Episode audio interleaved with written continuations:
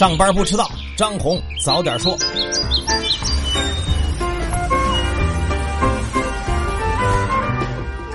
各位听友早，今天是四月十二号星期五，欢迎收听今天的张红早点说。上来还是说大事儿，来看中美贸易。在昨天外交部的例行记者会上，有记者问起，美国财长姆努钦近日表示，中美双方已经就互相设立执行办公室基本达成了一致，这也是中美经贸协议内容的一部分。那么中方怎么评价这回事呢？外交部发言人陆康就回应说，中美已经进行了九轮经贸磋商，最新一轮磋商呢确实取得了实质性进展，希望双方继续努力，达成彼此都能接受的方案。至于磋商文本中涉及到的一些具体领域和环节的具体问题，也注意到了美方时不时会有一些评论，建议呢还向中方主管部门去了解吧。好吧。物价也是件大事国家统计局昨天公布的数据显示，三月的 CPI，也就是居民消费价格指数，同比上涨了百分之二点三，同比增速提高了零点八个百分点。这是同比增速结束了连续四个月回落的态势，升至了二的区间，是二零一八年十一月以来的最高。具体来看呢，食品当中，春季是蔬菜上市的淡季，加上低温阴雨天气的影响，鲜菜价格同比上涨了百分之十六点二，而猪肉价格上涨了百分之五点一，是同比连降了二十五个月之后的首次转为上涨。除了食品之外呢，医疗保健价格上涨了百分之二点七，教育文化和娱乐上涨了百分之二点四，居住则上涨了百分之二点一。哦，这个居住包含了房租，但没有房价啊。昨天呢，咱们在节目里边说了黑洞的事儿，没想到黑洞之外还有故事。视觉中国因此陷入了舆论的漩涡。起因呢是昨天有网友发现视觉中国发布了一张黑洞的照片，并且在说明里边写着“如果用于商业用途，请致电或者咨询”，还在版权一栏呢写上了“视觉中国”，引发了巨大的争议。之后呢，视觉中国就遭到了网友的围攻，被发现国徽啊、国旗的图片也被视觉中国打上了版权的字样。新华网呢还发了一篇锐评，说视觉中国怎么什么都是你的。虽然视觉中国之后发了声明道歉，说是审核不严，不过伴随舆论的发酵，对视觉中国过去钓鱼式维权的质疑呢，也再次引起了关注。最新的消息是，天津市互联网信息办公室连夜依法约谈了视觉中国网站，针对网站传播违法有害信息的情况，责令视觉中国全面彻底整改。巧的是呢，根据计划，上市公司视觉中国会在今天有三点八八亿股限售股解禁上市流通，约合一百零三个亿，超过了公司总股本比例的百分之五十五。这些呢，也是五年前视觉中国借壳的时候定向增发的股份。当年的定增价格呢是五块两毛八一股，公司昨天的股价是二十六块六毛二，收益超过了百分之四百。看看今天股价能不能扛住吧。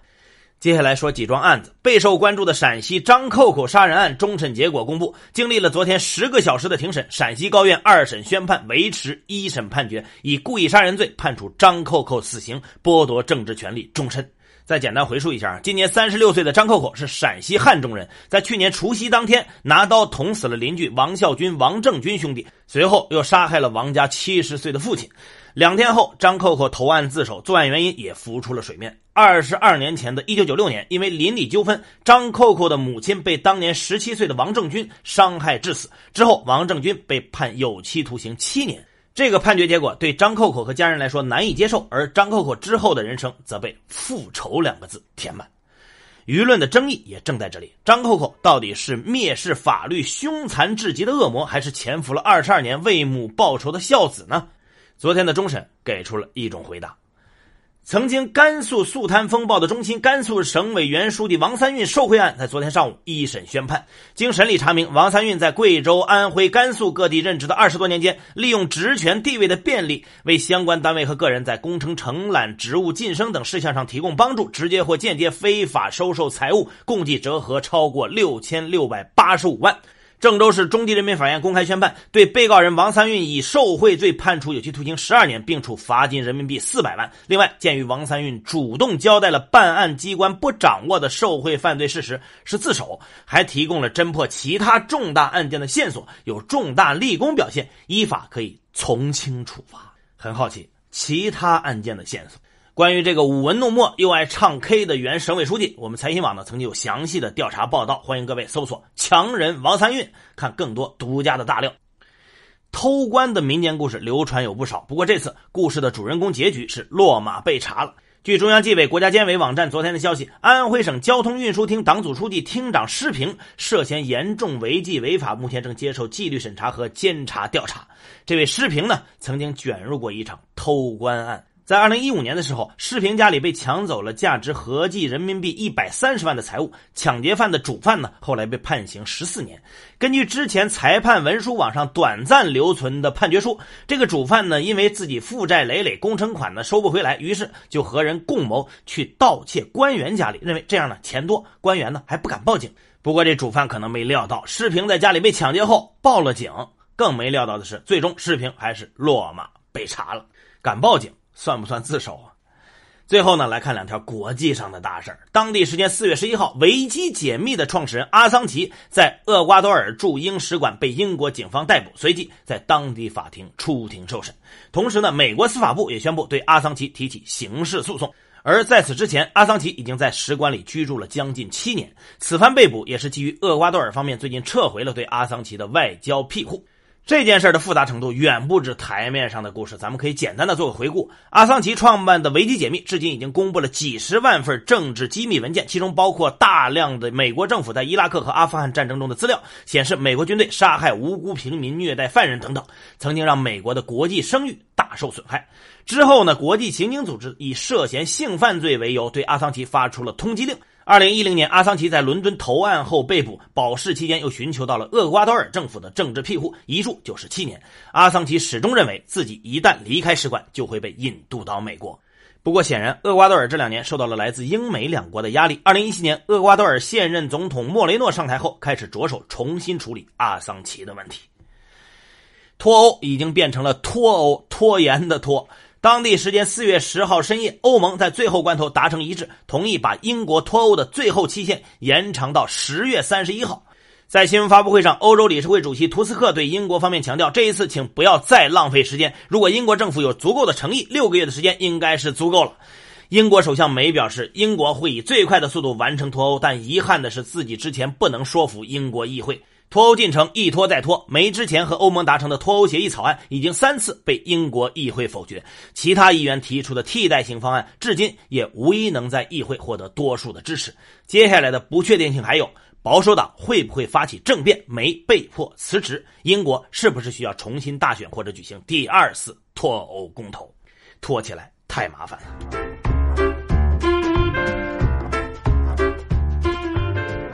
好，接下来关注今天的财新说。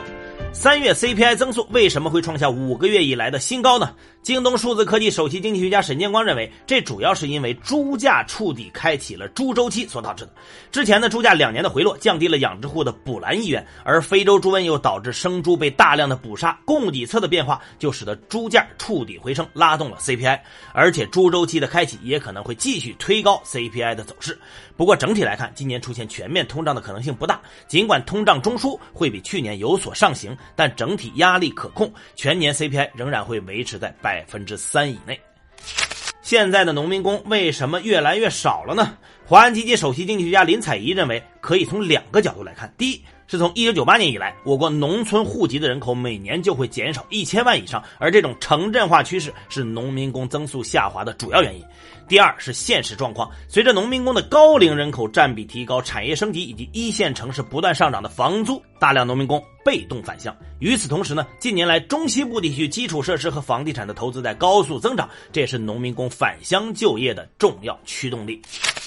日本当年的房地产泡沫究竟蕴含着怎样的逻辑呢？恒大研究院副院长夏磊认为，有什么样的政策和制度，就有什么样的房地产市场运行结果。住房制度就是深植于一国房地产市场的基因密码。日本会孕育出房地产泡沫，是因为它住房制度存在的问题。第一，日本央行货币金融政策定力不足，经常随着经济形势频繁变动。第二，税收制度重交易轻保有，在房地产上升期会加速形成泡沫。第三，土地金融属性过强，刺激了投机，而唯一的优点是租赁市场较为发达，其原因在于租约保护、租购同权和机构主导。接下来是张红一句话，看看今天有哪些重要的资讯不容错过。昨天商务部召开了例行记者会，商务部新闻发言人高峰回答了多个重点问题。针对自贸区扩容的问题，高峰称，商务部正与上海市一起抓紧提出上海自贸区新片区方案。对于中欧投资协定谈判的问题，高峰表示，中欧双方将相互给予更加广泛、更加便利、非歧视的市场准入，推动中欧投资协定谈判在二零一九年取得决定性进展，以便二零二零年达成高水平的协定。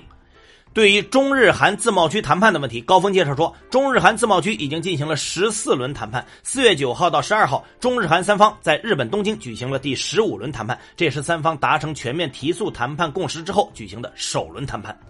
昨天，财政部发布通知，明确了境外会计师事务所为熊猫债提供审计服务前的报备手续和报备材料，通过完善制度，助推熊猫债的相关审计业务顺利进行。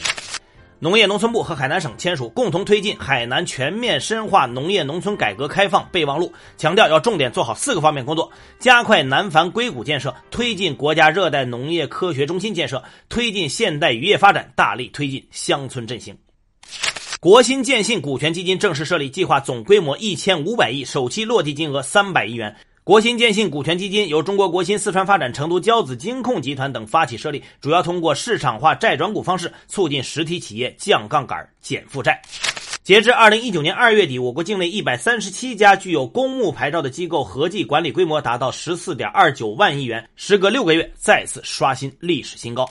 上交所拟在科创板的市价申报订单中使用价格保护措施，市场参与各方需在四月二十二号之前做好相关的技术准备。